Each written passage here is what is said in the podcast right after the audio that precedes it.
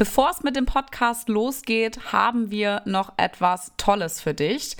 Denn es gibt eine kostenfreie Wochenbett-Checkliste, die wir mit unserer Mama Academy Community zusammen erstellt haben. Es ist eine super coole, mehrseitige Checkliste, bei der alle Essentials wirklich drauf sind, die notwendig sind für dein Wochenbett. Also ideal, um am Ende der Schwangerschaft alles zu ja, bereit zu halten, sich zusammenzusuchen, zu bestellen, auf Vorrat da zu haben, damit du in deinem Wochenbett wirklich easy peasy startest. Also das Einzige, was du tun musst, ist uns deine E-Mail-Adresse schenken, in den Shownotes nach dem Download-Link gucken und dich auf dein Wochenbett vorbereiten. So, und jetzt starten wir mit dem Podcast.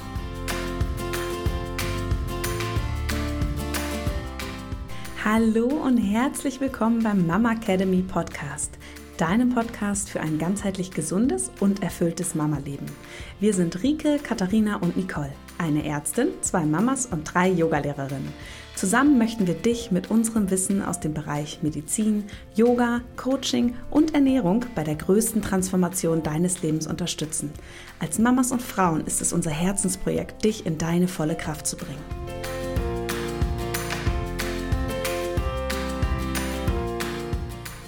Schön, dass du wieder mit dabei bist bei einer neuen Podcast-Folge hier im Mama Academy Podcast. Dieses Mal haben wir ein Wunschthema und zwar haben wir euch auf Instagram gefragt, vor noch gar nicht so langer Zeit, was ihr euch denn für Themen bei uns im Podcast wünscht. Und eins hat uns direkt angesprochen und ich lese es mal vor. Ich wünsche mir was über Panikmache. Was ist alles in der Schwangerschaft nicht erlaubt? Was darf man essen? Was darf man machen? Die Dosis macht doch das Gift. Und genau darüber wollen wir heute sprechen. Katharina und ich haben ja auch so unsere eigenen Erfahrungen gemacht und äh, ich in der Praxis bekomme natürlich auch immer wieder, ähm, ja, Frauen, die einfach oder sehe immer wieder Frauen, die sich super viele Sorgen machen, die irgendwo irgendwelche Mythen aufgeschnappt haben und sich fragen, stimmt das eigentlich? Ist das echt so streng zu sehen? Oder dann im Nachhinein denken, Mist, verdammt, ich habe irgendwas falsch gemacht, äh, jetzt wird es ganz, ganz schlimm ausgehen. Und genau darüber, Katha, wir haben uns die fünf Top- Panikmacherei-Ursachen ausgesucht. Also die Top 5 Dinge, worüber oft Panik ähm, gemacht wird in der Schwangerschaft. Und Katha, schön, dass ich heute hier live bei dir sein kann und wir hier äh, vor einem Mikro stehen und ähm, genau dieses coole Thema mal diskutieren können. Ja, ich finde es auch total schön. Einen wunderschönen guten Morgen von mir. Äh, wir stehen hier gerade mit einem Kaffee in der Hand äh, und äh, ja, haben uns das Mikro geschnappt und haben gedacht, wir machen das jetzt mal zum Thema. Äh, vorab, ich finde es total berechtigt mit vielen Sachen, äh, dass es vielleicht irgendwie Ängste schürt etc., weil man das vielleicht auch noch nie die Situation hatte. Und ich finde, es kommt auch immer aufs Umfeld drauf an. Es ist ja auch oft so, und das kann ich aus eigener Erfahrung sagen, jetzt ein kleiner, kleiner äh, ja, Erwähnung meines eigenen Daseins in der ersten Schwangerschaft, bei der mein Mann aufgepasst hat wie ein Flitzebogen, was ich gegessen habe etc., weil er nämlich derjenige war, der da ganz krass drauf geachtet hat. Also ich hatte jetzt irgendwie in der ersten Schwangerschaft nicht irgendwie rohen Lachs oder sowas gegessen, aber ihr habt ja schon mehrere Folgen von uns gehört und kennt die Geschichte, als ich mir heimlich ein Stück Leberwurst am Buffet im Urlaub mal kurz in den Mund schieben musste, aber nur als mein Mann nicht hingeschaut hat, weil der hätte mich wahrscheinlich umgebracht. Also von daher, es kommt auch ganz viel so im Außen, ähm, es ist auch Erzählung und dann kommen noch die Omas dazu und die Mama und der Papa und die Freundin. Und äh, Social Media hat auch eine ganz große Rolle. Und da muss ich auch sagen, wir kriegen so viele Fragen, vor allem gerade am Wochenende, wo die Frauen eben nicht beim Arzt irgendwie jemanden erreichen, äh, bekommst du ganz oft ich habe jetzt das und das gegessen, ich habe jetzt das und das gemacht, ich habe jetzt das eingeatmet, äh, ich habe jetzt das und hier und äh, ist jetzt alles in Ordnung. Und ich finde, also das ist nichts, was wir, was wir belächeln. Es ist ich finde, gerade um dir es auch so zu spiegeln, total normal. Und wenn wir auch die Möglichkeit haben, immer uns so viel Infos und etc. reinzuziehen, schürt das halt eben auch Ängste. Deshalb don't Google with a Kugel. Ähm, das ist ja somit unser äh, Leitsatz auch in vielen ähm, Online-Kursen, die wir so haben, gerade für die Schwangerschaft, weil wir da einfach ganz fundiert und äh, ganz authentisch kompetent, sachlich aufklären, eben ohne Panik zu machen. Ja. Aber bevor ich mich jetzt verhaspel, ähm, es gibt ganz, ganz viele wunderschöne. Themen. Wir haben uns fünf rausgenommen und ich glaube, wir haben ja gerade schon über Leberwurst und Co. gesprochen. Ich glaube, das erste der erste Punkt, in dem es ganz viel Panikmacherei gibt, ist das Thema Ernährung. Ja. Was sagt die Ernährungsmedizinerin dazu? Das äh, Krasse ist ja auch, dass ähm, dann ja ganz oft so dieser Satz kommt von, den, von der älteren Generation. Ach, habe ich doch auch alles gegessen. Mhm. Da habe ich mir doch keine Gedanken darüber gemacht. Ja, aber wir dürfen ja auch froh sein, dass mal vorab zu wissen, was denn auch mögliche ähm, Gefahrenquellen sind in der Schwangerschaft und womit wir vielleicht auch unser Kind schädigen können. Und wer weiß, was früher auch nicht alles rausgekommen ist. Ne? Also deswegen ähm, das mal erstmal vorab. Aber es gibt tatsächlich auch Dinge, um die wirklich viel Panik gemacht wird. Ingwer. Ich habe ich hab, äh, Ingwer gegessen. Ganz schlimm. Ich habe ja. Leberwurst gegessen. Ja, also bei Ingwer, also es gibt ja dieses Thema Gewürze und Tees, ja, das ist für mich immer sowas, das das ist ja auch, da gibt es wenig Studien, das muss man einfach sagen. Und dann gibt es ganz oft, ja, dieses Kraut kann Wehen auslösen. Und das meiste sind ja diese ähm, ganzen Tees, da sagt ja, kann Wehen auslösen. Aber das mal vorab in normalen Verzehrmengen äh, lösen die keine Wehen aus. Überlegt euch immer, wie oft haben wir Frauen, die vergeblich eingeleitet werden im Kreissaal und die über den Termin gehen und Tee ohne Ende trinken und es geht nicht los, ja. Also es gibt kein Kraut der Welt, was in normaler Menge einfach direkt Wehen auslöst. Und auch nochmal vorab, wenn man früh in der Schwangerschaft ist, dann ist die Gebärmutter auch noch gar nicht dafür ausgelegt, Wehen zu produzieren. Dafür muss sie auch erstmal Rezeptoren ausbilden, dass, damit die überhaupt in der Lage ist, solche ähm, Geburtswehen ähm, auch zu produzieren. Ja, also das erstmal ähm, ganz Ding. Und bei Ingwer, da kann ich sagen, es gibt Studien, die zeigen, dass bis zu 5 Gramm frischen Ingwer unbedenklich sind. Und das muss man erstmal essen. Und ne, bei einer größeren Menge muss man einfach sagen, es wird halt nicht untersucht. Ja, also da kann man auch immer mal so ein bisschen gucken, okay, wenn ich jetzt doch ein bisschen mehr esse, weil ich liebe das einfach, ja, was macht es denn mit mir, mit meinem Körper, ja. Es wird jetzt auch nicht, wenn man ein Gramm mehr isst, auf einmal ähm, Geburtswehen auslösen, die nicht mehr zu stoppen sind. Also das äh, habe ich noch nicht erlebt und auch noch nie gehört, deswegen. Aber bei der Ernährung gibt es schon Dinge, auf die man achten sollte und ähm, da sprechen wir von Erregern, die möglicherweise eben das Kind ähm, schädigen können in seiner Entwicklung. Also gilt das vor allem auch für die frühen Schwangerschaftswochen, wo sich das Kind einfach noch die Organe aus ausbilden und so. Und da sprechen wir über Toxoplasmose.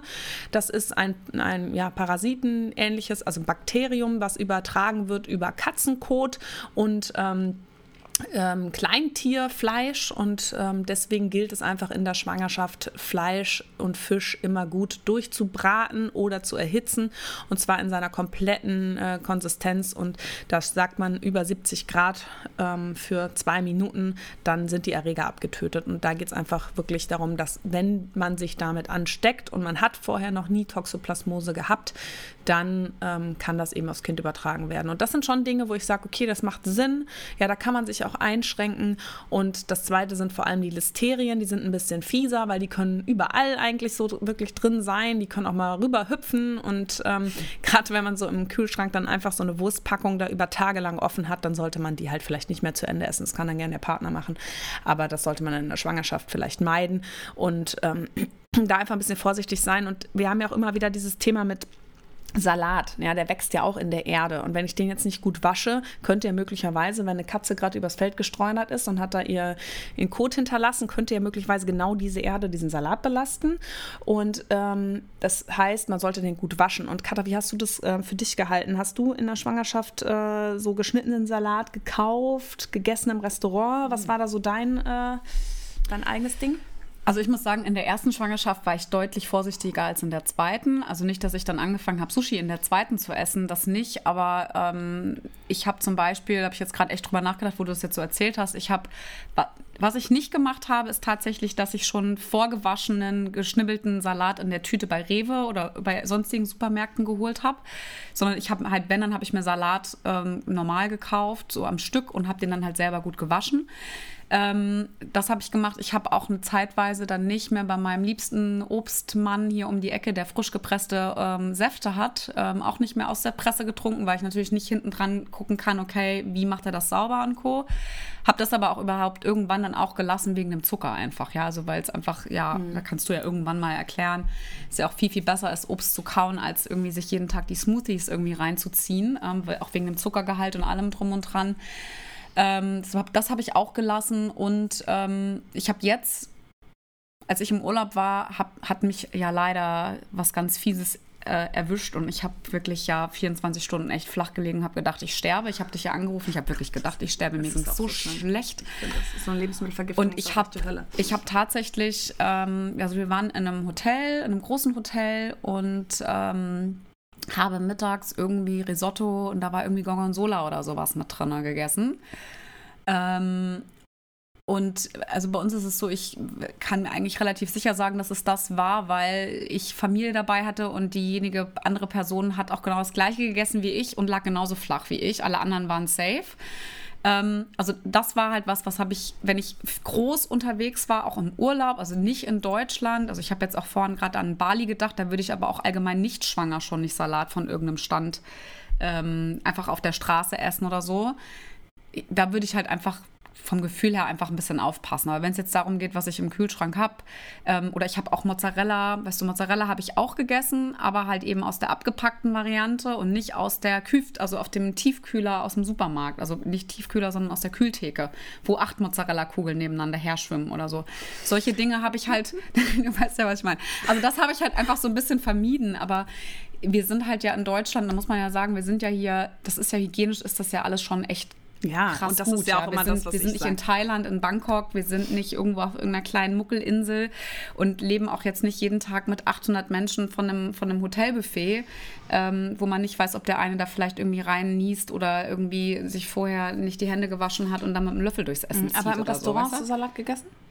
Habe ich auf jeden ja, Fall. Also, also ich wollte es auch gerade sagen, also, also, es ist, ja, jeder muss das für sich entscheiden und ich finde, das ist ganz klar. Wir wissen, da sind Erreger drin, da sprechen wir nicht eben, eben von einem Tee oder so, von Gewürzen, sondern da sprechen wir von einem Erreger, wo der nachgewiesenermaßen auch das Kind ähm, eventuell schädigen könnte. Man kann sich ja auch Toxoplasmose mal die Antikörper bestimmen lassen. Da habe ich, das habe ich tatsächlich dann auch gemacht. Dann habe ich mir gedacht, also ich habe jetzt in meinen damals äh, 31 Jahren noch keine Toxoplasmose gekriegt. Wir hatten zwei Katzen als Kinder. Ähm, mhm warum sollte ich verdammt nochmal in den nächsten acht Monaten eine Toxoplasmose mich anstecken? Ja, ich, das mit den Katzen finde ich echt krass, weil ich habe auch Freundinnen gehabt, die waren dann schwanger und die haben sich nicht mehr in den Sandkasten gesetzt. Die haben auch ihre Kinder nicht mehr in den Sandkasten gesetzt, weil sie halt eben keinen, also negativ auf Toxoplasmose getestet worden sind und einfach krass Angst davor hatten, das zu bekommen. So, ich habe das aber nie ähm, nie bewertet, ne? weil es war zum Beispiel auch eine sehr gute Freundin von mir, die hatte halt eben auch das Pech, dass die halt auf ähm, andere Dinge positiv getestet worden sind und die einfach Schiss hatte. Und das ist dann Gott sei Dank gut alles ausgegangen, auch in der Frühschwangerschaft. Und die hat halt einfach extrem für sich aufgepasst, weil die sowieso schon mal in der Angst war. Mhm. Deshalb, also ich finde, egal, auch jetzt beim Thema Ernährung und so, also wir teilen ja jetzt unsere Erfahrungen, ja. du auch als Ärztin, als Ernährungsmedizinerin auch, aber jedem so, wie er wie er sich fühlt. Und ja. wenn du keinen Bock hast, Salat im Restaurant zu essen, weil du dem nicht vertraust, ey, bitte hör einfach auf dein Gefühl, dann mach's einfach ja. nicht. Aber es ist halt so krass, weil, ja? ähm, also ich habe das alles gemacht, ich habe das im Restaurant gegessen, wenn ich ein gutes Gefühl hatte. Ne? Also wenn das da schon ranzig aussah und der Teller mhm. dreckig war, also dann hätte ich auch gar nichts gegessen. Mhm. Aber ich war da ja super also ich war da überhaupt nicht in der Angst, ne? weil ich aber auch so viel um mich herum erlebt ne? habe, was alles gut ist. Mhm. Und ich habe da mit meiner Chefin drüber gesprochen. Ich glaube, wir Gynäkologen sind auch echt keine ähm, also wir, wir, sind da echt nicht so streng mit uns selber. Ja, ich erkläre das all meinen Patienten, ich erkläre es auf, aber sie meinte dann auch so ganz ehrlich, der abgepackte Lachs, der hier im Supermarkt verkauft wird, der wird viel öfter geprüft. Da hätte ich viel mehr Angst, wenn ich in Norwegen wäre und da würde jemand in seiner Scheune da den Lachs räuchern. Ja, da hättest du viel größeres Risiko. Geil. Und wenn man sich mal nur die Zahlen bewusst macht, das sage ich jetzt mhm. vor allem, wenn du vielleicht mal was gegessen hast und dann nachher denkst, oh shit, das hätte ich ja gar nicht essen dürfen, dass du dich auch wieder ein bisschen runterholen kannst, weil so eine Listerie, also Listerien, ja, das ist, also 80 Fälle Fälle im Jahr in Deutschland. Und das sind nicht nur die Schwangeren bei diesen 80 Fällen. Also es ist wirklich wenig. Gering. Bei 700.000 Schwangeren und diese 80 sind, wie gesagt, nicht nur die Schwangeren. Das ist nicht viel. Ähm, ja klar, wenn es einer erwischt, dann erwischt sein. Aber dann heißt es auch immer noch nicht, dass es auch übertragen wird. Das muss man sich auch noch mal ähm, bewusst machen. Und wenn es am Ende der Schwangerschaft ist, dann ist das Risiko, dass also was passiert mit dem Kind ja auch einfach viel geringer, weil das Kind ja schon seine Organe ausgebildet hat. Ne? Also das einfach auch nochmal. Aber ähm, wenn du dann doch mal irgendwie denkst am Buffet, Mist, jetzt habe ich diesen Käse gegessen, ja, weil es sind ja auch noch andere Dinge, zum Beispiel mhm. Rohmilch, wo man auf, darauf achten sollte. Und du hast jetzt diesen Käse gegessen und danach denkst du, shit, den hätte ich nicht essen dürfen. Und dann fragt mich jemand, was soll ich jetzt machen? Also erstmal, wir Ärzte können dann gar nichts machen. Ja, wir können auch nur beobachten. Ja, bei Toxoplasmose, ja, wir können dann nochmal die Antikörper bestimmen, wir können nochmal gucken, hat sie sich angesteckt, aber auch dann, ja, bei Toxoplasmose kann man ähm, gegebenenfalls eine Antibiotikatherapie geben, aber ansonsten ist das auch beobachten, ja, und ähm, Einfach Risiko abwägen. genau, geht oder und ob es ne? gut, Mhm. ob es dem Kind gut geht und beobachten. Deswegen, aber einfach nur mal um zu überlegen, das ist auch selten, dass da was passiert. Deswegen ähm, bitte dann auch nicht in zu sehr in Panik verfallen. Cool. So, next point. Sonst können wir nämlich ähm, einfach vier Podcast-Folgen noch aufnehmen. wir können darüber jetzt eine Stunde Ja, aber es reden. ist sehr gut. Aber ich finde, es ist on point gebracht. Also wirklich. Ja, und die nächsten Punkte sind noch. Also, körperliche Aktivität. Viele Frauen haben ja auch wirklich Angst, äh, in der Schwangerschaft zu viel zu machen. Ne? Dass irgendwas kaputt geht. Ja.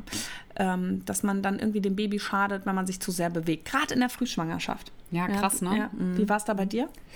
Ähm, also mir, fä- mir fallen jetzt unterschiedliche Dinge ein. Also zum einen, ich weiß noch, das ist, also das habe ich jetzt auch vor kurzem, habe ich es gelesen unter irgendeinem Reel oder sonst irgendwas, was wir gepostet haben. Da hat eine Frau dann geraten, bitte nicht mehr in die Drehung gehen im Yoga.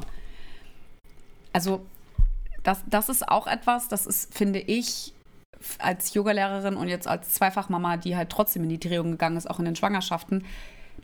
Also ich finde, da, also Leute, das ist, finde ich, also ihr könnt in die Drehung gehen. Es geht aber einfach darum, dass der Bauch immer Platz hat, ja. Also kann, man kann Ja. sich auch in, über ein offen gestelltes Bein drehen und kann trotzdem gucken, dass der Bauch schön nach vorne bleibt und das halt eben so, wie es auch sein soll, die Drehung aus dem, aus der oberen Muskulatur und Wirbelsäule herausgeht und nicht unten, was sowieso nicht funktioniert, wenn man es rein anatomisch betrachtet von der Wirbelsäule aus. Aber gut, Total. egal. Aber was ich erzählen will, und da ist, glaube ich, der Part, ich, als ich das erste Mal schwanger war, und natürlich habe ich meine Frauenärztin gefragt, was darf ich denn jetzt noch machen an sportlichen Aktivitäten? Ich bin, ich bin Yogini, ich mache das und so und so.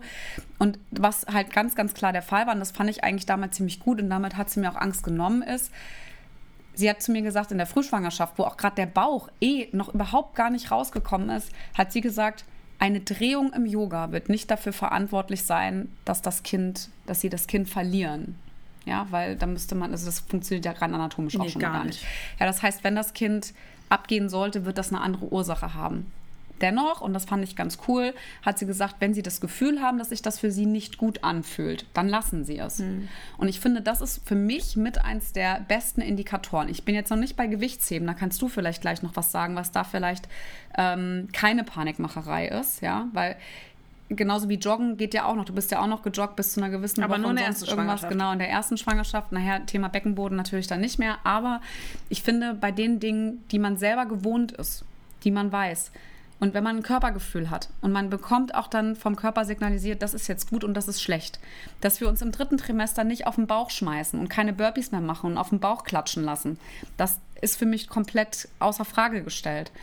Aber wenn wir irgendwas tun, dann und der Körper sagt, "Hm, nee, das möchte ich jetzt nicht mehr und da ist so eine Stimme, die dir sagt, nee, heute nicht, dann lass es einfach. Ja, Ja, genau. Und man kann aber, solange man halt eben jetzt nicht irgendwie Kampfsport macht oder sich halt eben, äh, dass man auch darauf achtet, dass der Bauch immer da frei ist, dass der nicht eingeengt wird, dass wir auch nicht die Versorgung zum Baby halt eben unterbrechen etc., ist es jetzt nicht so, dass wir großartig äh, uns, sage ich mal, in Panik verfallen, sondern bitte korrigiere Ja. mich. Nee, ich finde, du hast es on Ne? point auf den Punkt gebracht. Ja, es ist halt einfach wirklich so, unser Körper und eine Schwangerschaft, es ist darauf ausgelegt, dass wir uns bewegen. Ne? Wir sind noch nicht lange, wenn wir mal in die Menschheitsgeschichte zurückgehen, ähm, so zivilisiert. Ja, also ich meine, was ist in den letzten 50 Jahren passiert? Ja, wie haben sich die Frauen vor noch 50 Jahren bewegt und vor 70 Jahren? Das ist nicht lange her. Ja, so eine Schwangerschaft hält was aus. Und ich glaube, die größte Panik und Angst ist ja in der ersten, in der Frühschwangerschaft. Und da kann ich einfach nur noch mal aus ärztlicher Sicht sprechen. Genau das, was deine Frauenärztin damals dir in der ersten Schwangerschaft gesagt hat. Eine Schwangerschaft, die nicht intakt ist, die nicht hält. Ja, da ist keine körperliche Aktivität im Normalfall die Ursache dafür. Ja, außer ich kriege einen Schlag in den Bauch. ja, ja, ja, genau. vielleicht der echt heftig sein muss. Das muss man sich auch immer überlegen, weil dieses Kind um dieses Kind ist ja noch erstmal eine Fruchthöhle. Dann ist eine große Gebärmuttermuskulatur, die richtig dick ist. Dann liegt da der Darm drüber. Dann kommt die Bauchmuskulatur. Dann kommt der Bauch. Da ist ja echt viel Puffer. Ne? Ist ja anders später, wenn die Gebärmutter quasi kurz unter der Bauchwand ist. Ähm, da ist der Weg zum Baby ja total lang. Ne? Aber da machst du das ja, also machst Nee, du auch. nein, du, da genau. ja Und das viele ist. Dinge einfach. Du musst dich auf mehr. dein Gefühl verlassen. Genau. Und ähm, diese Warnzeichen sind viel, viel wichtiger. Hast du Schmerzen? Kriegst du keine Luft? Ja, fühlt sich unangenehm an? Jo, dann lass es. Spannt ja. der Bauch. Und für mich ist immer wichtig, Stechen, ne? Schläge in den Bauch, Kontaktsportarten mhm. meiden oder auch so Ballsportarten wie beim Volleyball, wo ich jetzt halt auch einfach mal einen Ball direkt in den Bauch kriegen kann und Risikosportarten, ja, wo kann, wenn du stürzen kannst, ja, wenn du jetzt Bouldern machst und du fällst halt runter, ja, dann ist halt vielleicht auch doof, wenn du direkt auf den Bauch knallst. Also mhm. das, das sage ich immer meinen, meinen Patientinnen. Und ansonsten ist das auch gut, denn Sport hat einfach super viele Vorteile.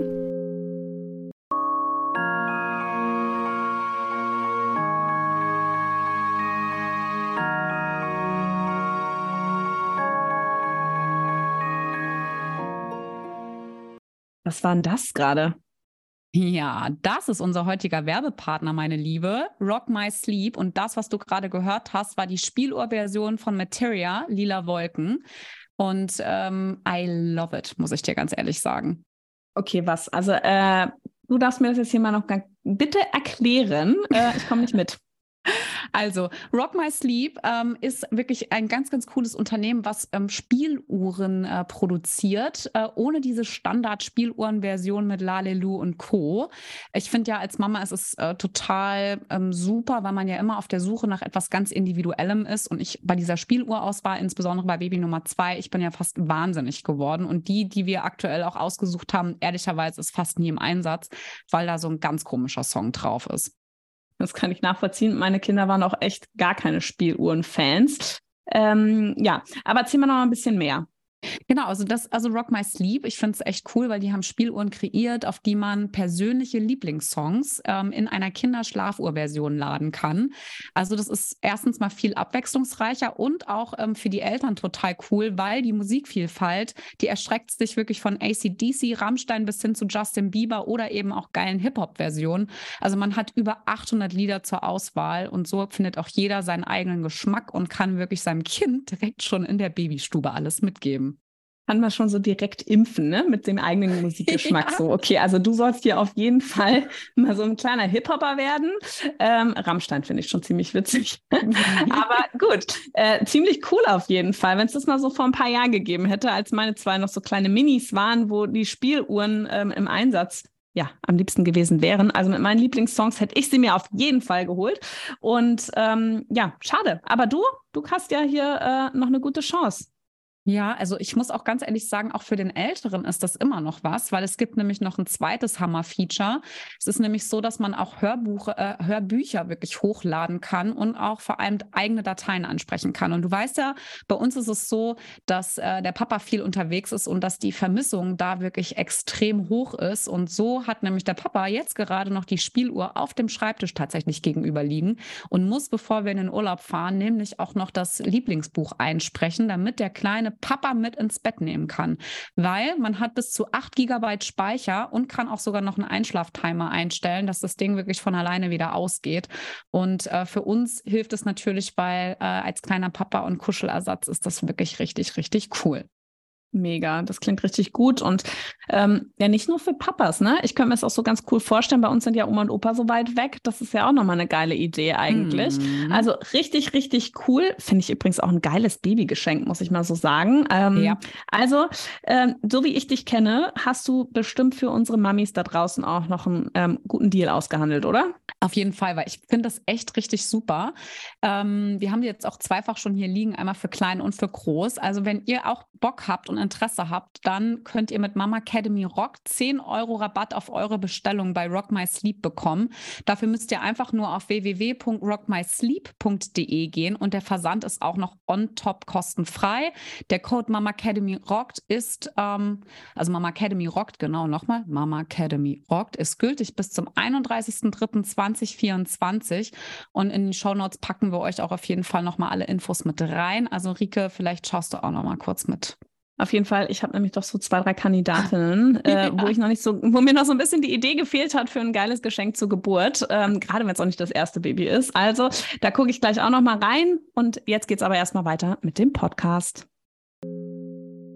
Was das Thema Beckenboden angeht, da haben wir ja auch in der ähm, Podcast-Folge Sport in der Schwangerschaft nochmal drüber gesprochen. Da kannst du auch nochmal reinhören. Da wissen wir einfach mittlerweile wirklich viel, viel mehr. Und auch ich weiß viel, viel mehr als damals vor, äh, oh Gott, schlimm, ey, vor fast sieben Jahren, meiner ersten Schwangerschaft, als ich ähm, schwanger geworden bin, ähm, dass wir einfach schon auch Schaden anrichten können und uns immer die Frage stellen, muss das jetzt sein? Kann ich nicht eine Alternative machen, wie zum Beispiel beim Joggen? Ja, muss es jetzt das Joggen sein? Weil ja, es macht mir Spaß und ja, es ist mein Ding, aber ähm, die Zeit kommt es, irgendwann es, wieder. es fühlt sich vielleicht auch noch gut an, aber muss es das sein? Ja, kann ich nicht eine Alternative machen? Und da habe ich auch in, in, auf unserem Account auf Instagram, kannst du mal reinschauen, ähm, auch nochmal Alternativen genannt, die auch gut sind, wo man sich gut auspowern kann und eben für den Beckenboden ein bisschen schonender sind. Okay, jetzt kommt nochmal so ein Punkt, der, der für mich auch so interessant ist. Den darfst du auch ja, raushauen. ja, genau. Also dritter Punkt, ja. Ähm, wir sprechen über das Thema Untersuchungen, medizinische Untersuchungen. Und immer mal wieder kann, höre ich, Ultraschalluntersuchungen in der Schwangerschaft können das Kind schädigen. Oder zu viele Untersuchungen in der Schwangerschaft sind schädlich. Also das stimmt nicht. Ja, also ich meine, Ultraschall ist jetzt wirklich auch schon alt. Es gibt unglaublich viele Studien zu, dem, zu den Untersuchungen und der Ultraschall schadet dem Kind nicht.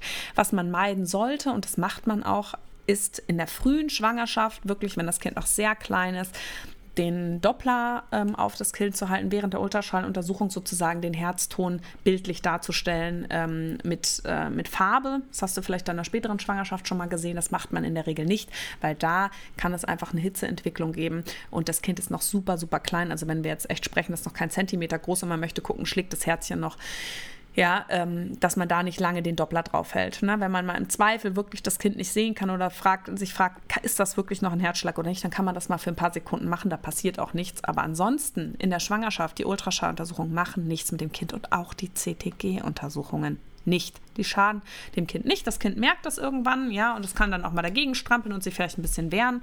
Aber es nimmt keinen Schaden davon und das finde ich echt auch nochmal ganz, ganz wichtig zu sagen. Ähm, hast du dir da Gedanken drüber gemacht? Nö. Nein, ich, nee, nee habe ich nicht, weil ähm, in der zweiten Schwangerschaft war ich einfach nur unfassbar dankbar, dass immer, wenn ich ein, ein komisches Gefühl hatte, du äh, das einfach gemacht hast. Ja.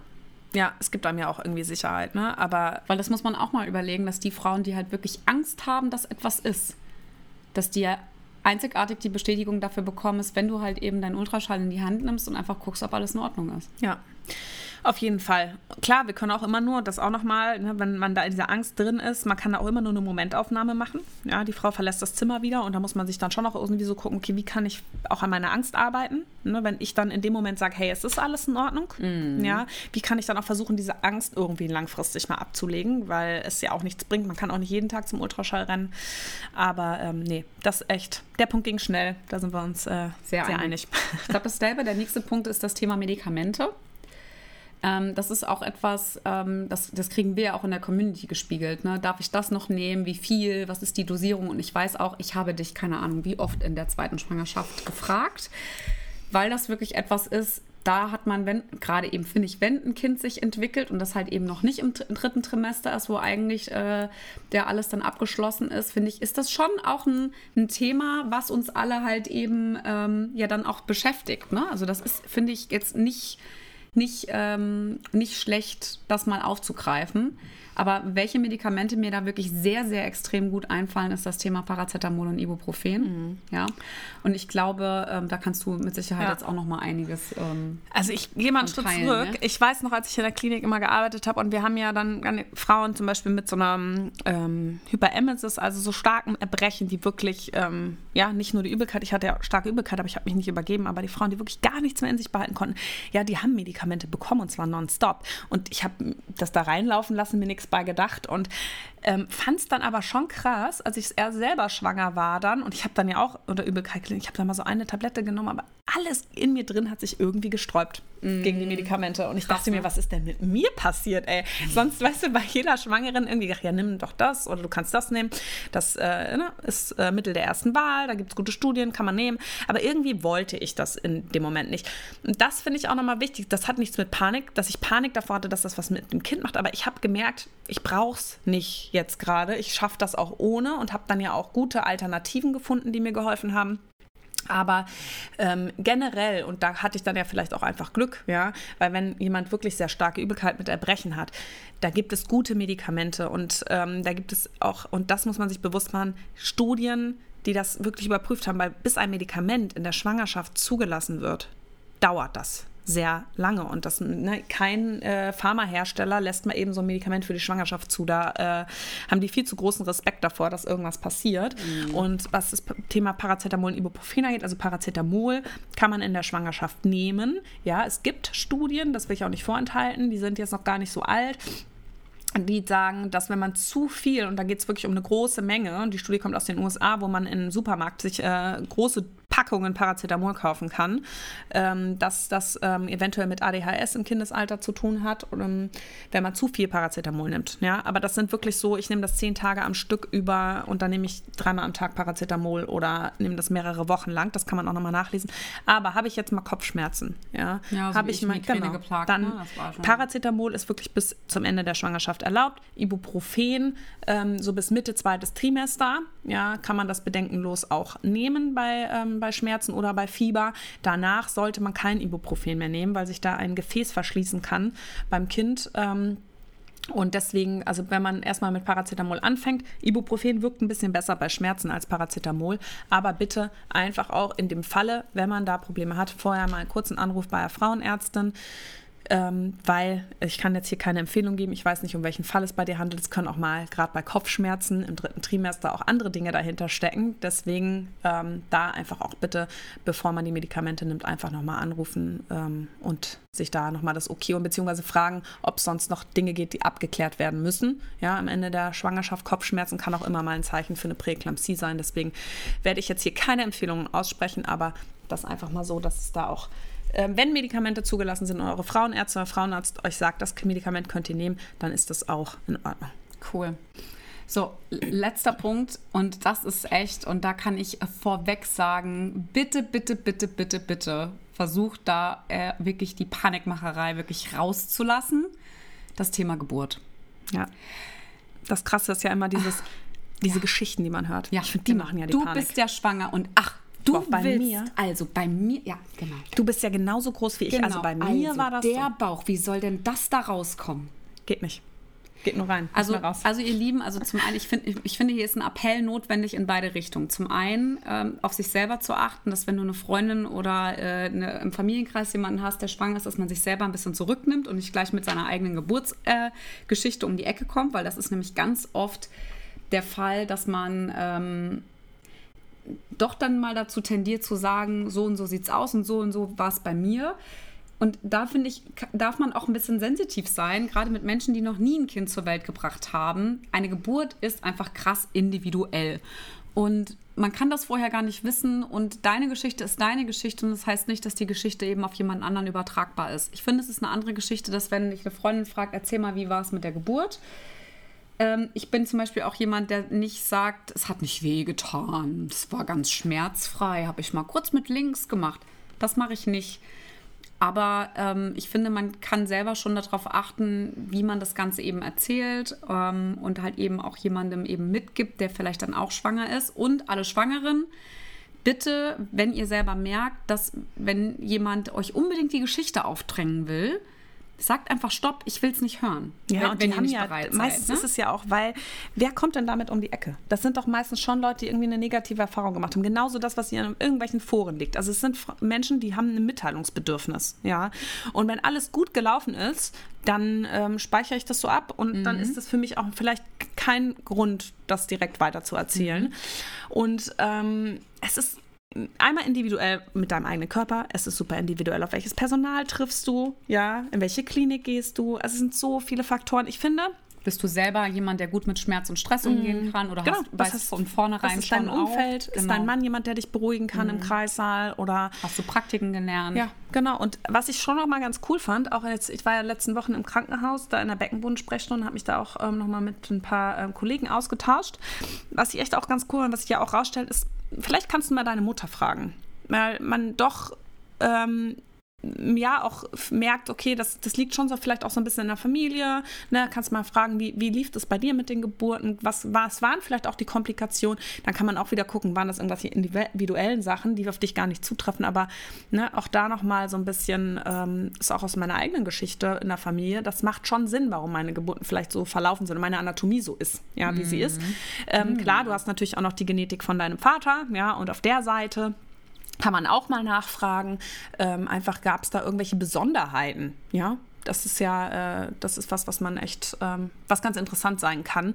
Und ansonsten ist da super, super viel Individuelles dabei. Und ich finde, was Schönes, was du auch gut fragen kannst bei deinen Freundinnen oder so, wie habt ihr euch vorbereitet? Und dann vielleicht nach den positiven Dingen fragen, ne? Was, was hat, hat, euch geholfen? Genau, was mhm. hat dir geholfen, anstatt so, ne, was hat, was, was kannst du mir empfehlen? Und gar nicht so, wie lief das jetzt bei dir? Ja. Ich finde es echt cool. Also wir haben jetzt auf jeden Fall fünf äh, Punkte mal äh, mitgenommen zur Panikmacherei in der Schwangerschaft. Ähm, abschließend, ich, ich finde einfach wirklich den, die Panik rausnehmen, kurz mal realistisch, rational überlegen. Bei Fragen, die man hat, einfach immer den Arzt fragen, ja, oder auch wenn du dir Sorgen machst. Wenn du einfach sage ich mal, oft Sorgen einfach hast und dich nicht, un, also dich nicht wirklich wohl fühlst und halt irgendwas checken lassen möchtest, sage ich auch, bitte nicht hinten anstellen. Du weißt du, also da würde ich auch immer wieder den Frauenarzt anrufen. Es ist dann halt einfach so, wie es ist. Und aber sich selber gut zu fühlen in der Schwangerschaft, das sollte so die Prio 1 sein. Und wenn du eben Fragen und Sorgen hast, medizinisches Fachpersonal mit dazu nehmen und äh, dich einfach nicht äh, wahnsinnig bekloppt machen lassen, vor allem im Außen. Genau. Yes. Genau, super. Also, wenn diese Woche auf unserem Instagram-Kanal at die.mamacademy, da werden wir noch ein bisschen Input mit euch teilen, bestimmt auch da mit euch nochmal in den Austausch gehen. Du kannst uns dazu auch gerne ähm, eine Nachricht schreiben, eine E-Mail schreiben und wenn du auch nochmal einen Wunsch hast, welches Thema wir in unserem Podcast besprechen sollen, dann gerne her damit. Und wenn dir die Podcast-Folge gefallen hat, wie immer freuen wir uns natürlich, wenn ihr uns eine positive Bewertung schenkt. Das Ganze funktioniert auf Spotify oder auf Apple iTunes und kostet euch drei Sekunden eurer Zeit und du machst uns damit eine riesige Freude. you